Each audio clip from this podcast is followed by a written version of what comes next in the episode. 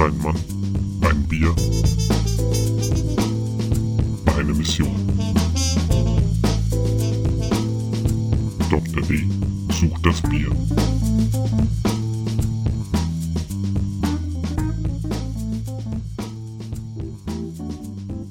Hallo und herzlich willkommen zum aktuellen Bierstudio mit eurem Gastgeber Philipp Teiber.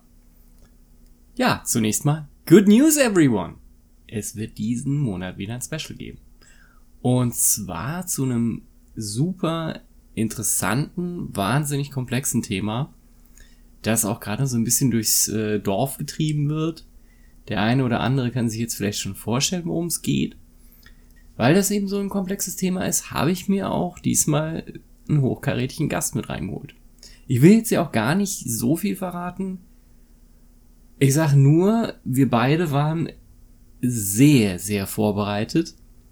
Trotzdem gab es den ein oder anderen Versprecher. Und ich freue mich aber sehr, das dann jetzt auch dann demnächst zu veröffentlichen. Also ich plane es am Sonntag quasi nach dieser Sendung zu veröffentlichen. Und naja, deswegen war es jetzt auch so ein bisschen letzte Zeit still auf Instagram. Nicht nur, weil ich ähm, Dry February habe, sondern auch, weil ich, naja, da sehr stark die Sendung bearbeitet habe und aber auch viel noch an den Show Notes geschrieben habe. Weil da musste einiges an Quellen rein. Nichtsdestotrotz, ich bin gespannt, wie es auch ankommt. Ja, genau, Stichwort Dry February. Ähm, dazu muss ich heute gleich mal sagen, die feste Rubrik der Doktor und das liebe BGCP fällt aus. Ja, weil, naja, ich trinke halt den Monat nicht. Also kein Bier. Und sonst auch nicht. Ähm, ich hatte überlegt, ob ich es vielleicht mit einem alkoholfreien Bier machen soll. Quasi so als, als Testlauf auch für eine richtige Verkostung. Aber ich fand das dann irgendwie witzlos und ähm, möchte es eigentlich auch dann im Februar immer so halten. Also, dass ich es halt wirklich, also dass ich wirklich gar kein Bier trinke, weil das ist dann auch einfach ein bisschen schöner, weil ja, also es ist schon alkoholfrei ist schon so ein bisschen es kann es kann gute, es gibt gute, aber es ist einfach so wie gesagt ein bisschen so dieses nein, diesen Monat nicht. Und dann habe ich einfach etwas, worauf ich mich nächsten Monat umso mehr freuen kann. Weil das muss ich ganz klar sagen, ich bin ja eigentlich in meinen äh, Getränkegewohnheiten ziemlich einfaches Tierchen und ähm, naja, Wasser, Kaffee, Bier, da bricht einem halt natürlich schon mal ein, ein, ein großes, großes Drittel weg und das muss man ganz klar sagen. Was Geschmacksvielfalt angeht, da ist äh, Bier halt wirklich vorne mit dabei. Ja, und äh, deswegen, ja, wie gesagt, ich, ich fand es ein bisschen witzlos, das mit dem alkoholfreien Bier zu machen. Aber nächsten Monat kommt natürlich die Rubrik wieder. Was ich denn aber dafür mal ähm, diesen Monat ausgetestet habe, waren so ein paar andere fermentierte Alternativen. Ich bin unter anderem, das hat mir, das war mehr so, ich wollte es mal ausprobieren, weil es weil es so weird war, dass ich dachte, okay, das musst du jetzt ausprobieren. Und zwar ein rote Beete Quas, wobei ich den Quas in Anführungsstriche setzen würde, weil Quas ist ja ein ganz klassischer Brottrunk. Und es ist jetzt auch nicht so, dass da, ja, also wie gesagt, ich würde es in, in Anführungszeichen setzen, weil es waren letztendlich milchsauer vergorene rote Beete, davon den Sud halt eben. Das war nett, war auch dann so als Shot gedacht, aber ist jetzt nichts, was ich ständig haben müsste. Aber ja, kann man mal machen, wenn man rote Beete mag. Also ich, es war dann auch nicht ganz so muffig, wie ich befürchtet hatte. Wie gesagt, insgesamt konnte ich sagen, konnte man trinken. Allerdings, was ich für eine viel bessere Alternative halte, ist Hopwater. Da muss ich sagen, da habe ich in der letzten Zeit viel mit rumgespielt und ähm, ich finde es eine wahnsinnig interessante Alternative, weil nicht nur, man hat ja immer mal wieder so ein bisschen Hopfenreste über, das kann man da super einsetzen. Und es ist auch so, es kam zum Beispiel in meiner Verwandtschaft ziemlich gut an. Ich habe das einfach auch dann eben mal mitgebracht und wie gesagt, kommt total gut an. Das ist natürlich sowas, da eignet sich natürlich ein schöner Whirlpool-Hopfen am besten, weil letztendlich das ist ja auch die Temperaturspanne. Ich werde auch mal gucken, dass ich noch ein ordentliches Rezept in die Shownotes reinschreibe. weil das bringt mich auch zu einem Punkt, an die, also wo ich am Anfang reingefallen bin, also eines der prominenten, eines der prominentesten Rezepte, was ich zumindest gefunden habe, das war das Rezept von Clawhammer. Da hat mich schon mal richtig, richtig genervt, dass die keine Gramm- und Liter-Angaben hatten, sondern ich musste das alles von diesen imperialen Maßen umrechnen, was ich persönlich einfach nervig fand, weil unnötig. Und ja, also ich weiß nicht, was für Unzen die verwendet haben. Auf jeden Fall, wenn man es mit den Unzen macht, die man so normalerweise denkt, war das viel, viel zu hoch dosiert. Also richtig zu hoch. Ich sag mal, für meine Verhältnisse, ich konnte es trinken, ich fand's okay. Aber das jemand anderem zu geben, also es war wie gesagt meiner Meinung nach viel zu hoch dosiert. Und ich habe jetzt keinen, ich habe jetzt keinen richtigen Hochalpha-Hopfen genommen. Also eher wirklich so auch äh, einen guten, also gute Whirlpool-Hopfen, aber das war einfach viel zu viel. Ähm, hatte dann wirklich überlegt, okay, wenn man das jetzt nochmal so 50% runter verdünnt, also 1 zu 1, dann kann man es auch jemand anderem geben, aber wie gesagt, ich fand das relativ heftig. Ähm, gutes Filtern ist dann natürlich auch äh, ziemlich wichtig. Also kommt natürlich drauf an. Im Prinzip ist es ja einfach ein Hopfentee. Man kann das natürlich dann auch wirklich im Teebeutel reinschmeißen. Man braucht jetzt nicht so wahnsinnig viel. Also das kann man schon im großen Teebeutel oder in ein paar Teebeuteln gut managen. Da muss man auch nicht so viel filtern. Ansonsten, wie gesagt, einfach gut filtern. Ja, wie gesagt, eigentlich eignet sich ein guter Whirlpool-Hopfen dafür. Ähm, bei mir war es wirklich so, ich habe einfach Reste verwendet. Ich habe da auch einen Taurus verwendet zum Teil mit 16% Alpha-Säure. Ich habe äh, Columbus und Centennial verwendet. Ich habe auch noch einen alten Citra da, mit dem ich es mal probieren würde. Also grundsätzlich ist der Fantasie da keine Grenzen gesetzt. Man muss sich halt so ein bisschen an die Geschichte rantasten. Also einfach wo für einen selber dann auch die Grenze ist, wie viel ich einsetzen möchte. Weil es ist natürlich so, klar, ähm, das ist dann halt auch so, ja, ab wann wird's einem zu bitter, ab wann glaubt man, ist es für andere zu bitter, weil es ist wirklich ein super Ding, was du halt eben machen kannst. Du kannst, also bei mir war es so, ich habe es gemacht, ich habe es ins Keck abgefüllt, habe es über Nacht dann abkühlen lassen, habe es dann halt eben äh, zwangskarbonisiert und ähm, ja, danach kommt man es ausschenken. Kam, wie gesagt, eben immer gut an wie gesagt, ich, äh, also wenn ihr das Clawhammer-Rezept findet, äh, mit ein bisschen Vorsicht genießen. Also ich würde diese Menge an Hopfen auf, da, auf die Wassermenge nicht einsetzen. Genau, ich meine, ich habe jetzt auch mal mir eins von Sudden Death be bestellt, um mal zu gucken, wie die das interpretieren. Ähm, so viel, also es gibt ja doch einige, die auch mal eben Hopwater verkaufen. Dachte mir mal, okay, probierst du mal eins von denen, damit ich einfach mal weiß, okay, wie ist denn die kommerzielle Interpretation. Ist es auch eher etwas stärker gehopft oder weniger gehopft? Ja, aber wie gesagt, finde ich eine super Alternative. Das ist auch definitiv was, was bei mir in die Heavy Rotation gehen wird. Einfach, weil es natürlich auch praktisch ist. Wie gesagt, man hat immer mal ein bisschen Hopfen über. So wahnsinnig viel braucht man dafür nicht. Wie gesagt, finde ich eine sehr, sehr gute, spannende Alternative. Ja, gut. Es ist natürlich so, äh, obwohl ich natürlich jetzt nichts trinke, habe ich aber trotzdem gebraut. Ich hatte ja in der letzten Sendung auch mal erwähnt, was ich denn so brauen möchte. Und da waren ja unter anderem ein Rauchbier dabei, ein Weizen und ein Leichtbier, ein niedrig, niedrig alkoholisches Bier. Da dachte ich mir so ein bisschen, okay, dann kann man doch vielleicht alle drei erschlagen und einen Grätzer machen. also Pivo Grodis oder wie es eben heißt, ist ein Rauchbier eben auf Weizenmalznote, äh, auf Weizenmal Weizenmalzbasis. Und ähm, wie gesagt, dieses Weizenmalz wird eben mit Eichenrauch gedarrt. Fand ich sowieso schon immer sehr spannend, weil ich halt eben auch ein riesen Rauchbier-Fan bin. Ähm, insofern war, wollte ich das unbedingt ausprobieren.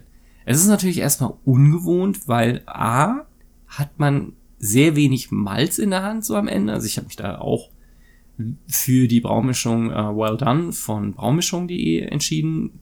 An dieser Stelle nochmal, ich kriege von denen kein Geld. Aber ich finde die Rezepte von denen im Allgemeinen sehr gut und ähm, es ist auch so, also bisher kam dann auch immer das raus, was ich eben so dachte. Ich ähm, habe bloß einen Kritikpunkt. Die Wassermengen, die sie da so anführen im Rezept, die hauen irgendwie bei dem Klarstein nicht hin. Also ich habe es danach nochmal, also ich, immer wenn ich ein Rezept von denen habe, rechne ich mir die Mengen nach und äh, ticker's im Brewfather ein und mit den Mengen, die ich da dann rauskriege, komme ich da auch wesentlich besser hin. Ja, wie gesagt, ähm, halt eben ein Grätzer gebraut.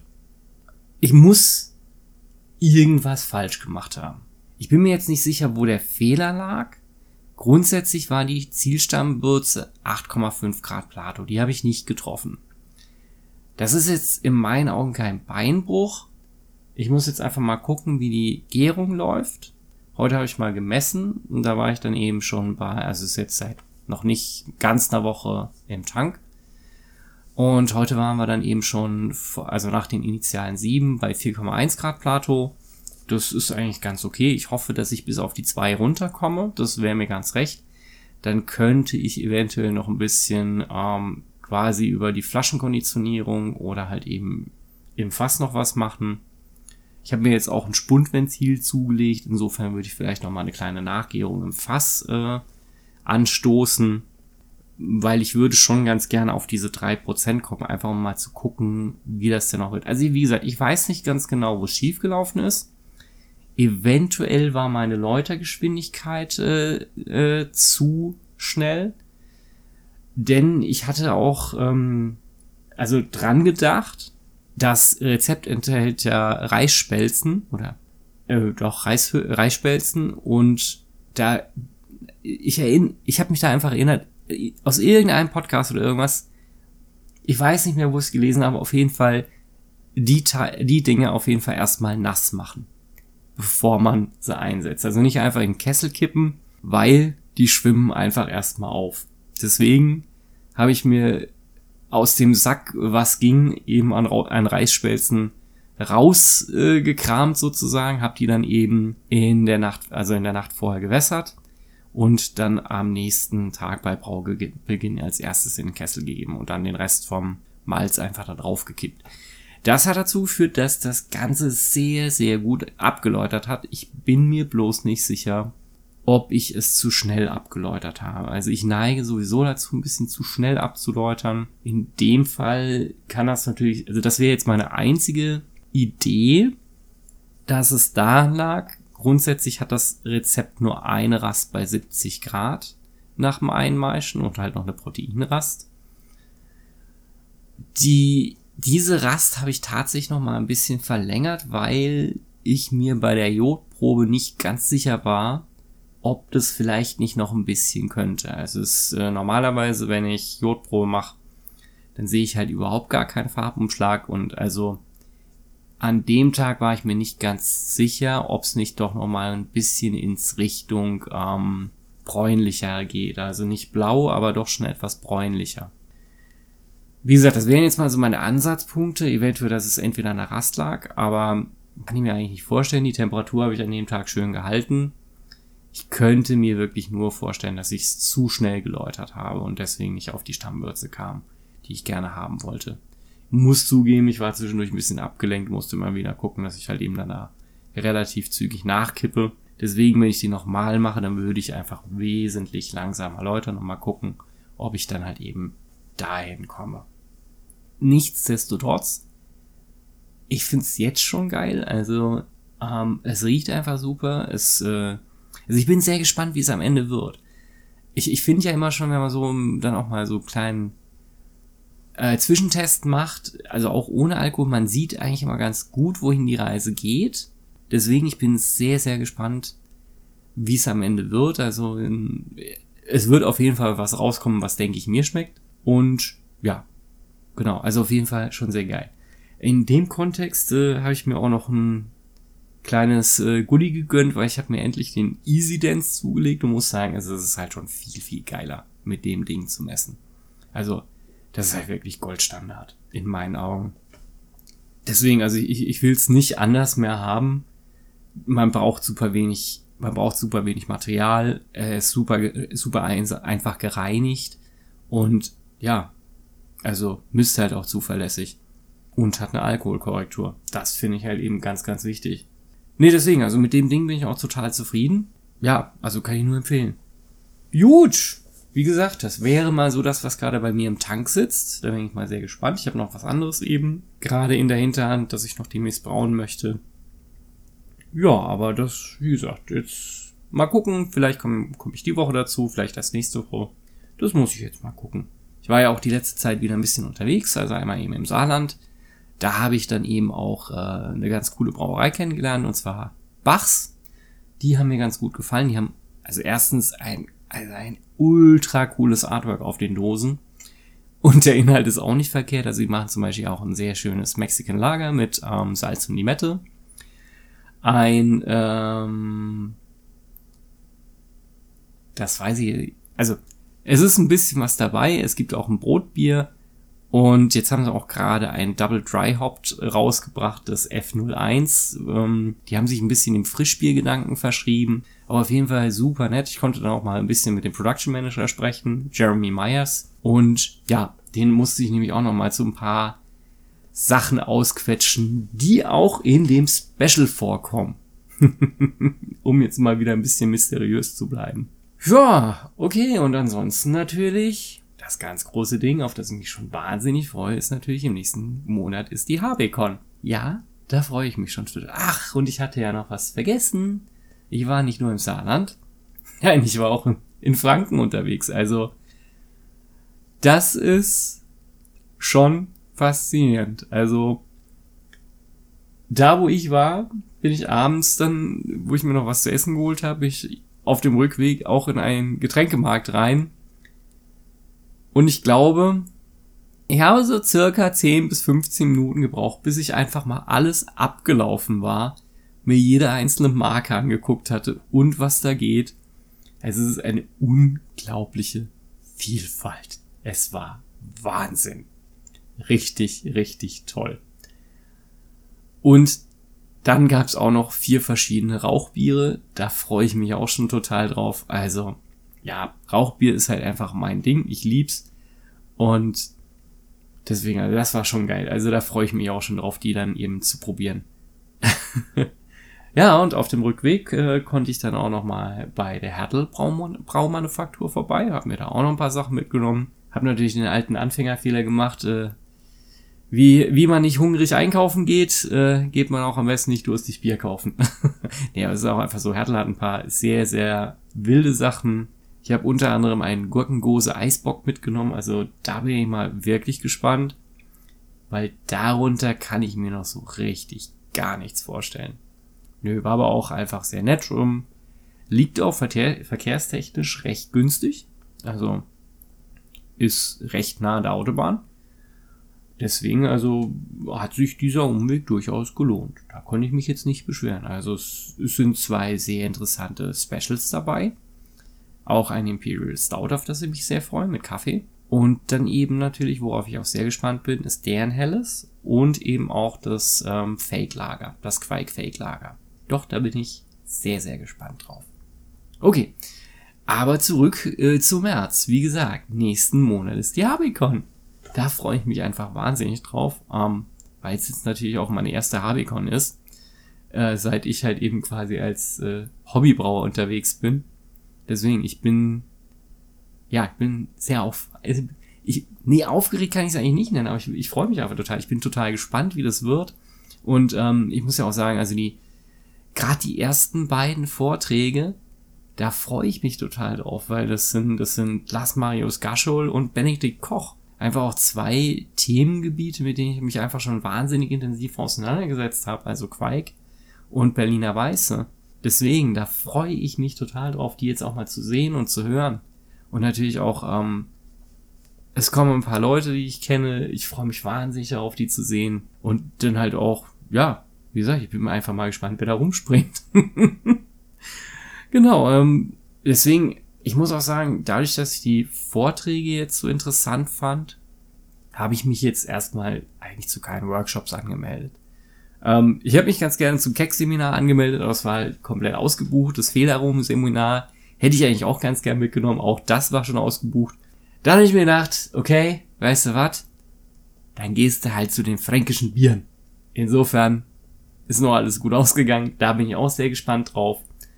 Weil, ähm, ja, doch, äh, fränkisches Helles ist halt doch nochmal ein bisschen anders interpretiert als jetzt bei mir in der, also als bei mir in der Gegend. Deswegen, ich bin gespannt, was das Tasting und ja, also auch das, äh, ja, das Begleitprogramm dazu hergibt. Also wirklich sehr, sehr gespannt. Ja, und da bin ich jetzt äh, dann auch schon am Ende. Weil es gibt erstmal nicht mehr zu erzählen. Wie gesagt, was ich auf jeden Fall noch schaue, ist, dass ich ein ordentliches Hopwater-Rezept in die Shownotes reinschreibe. Und ja, ansonsten sieht man sich vielleicht auf der HBCon. In diesem Sinne, stay thirsty und wie immer, ciao.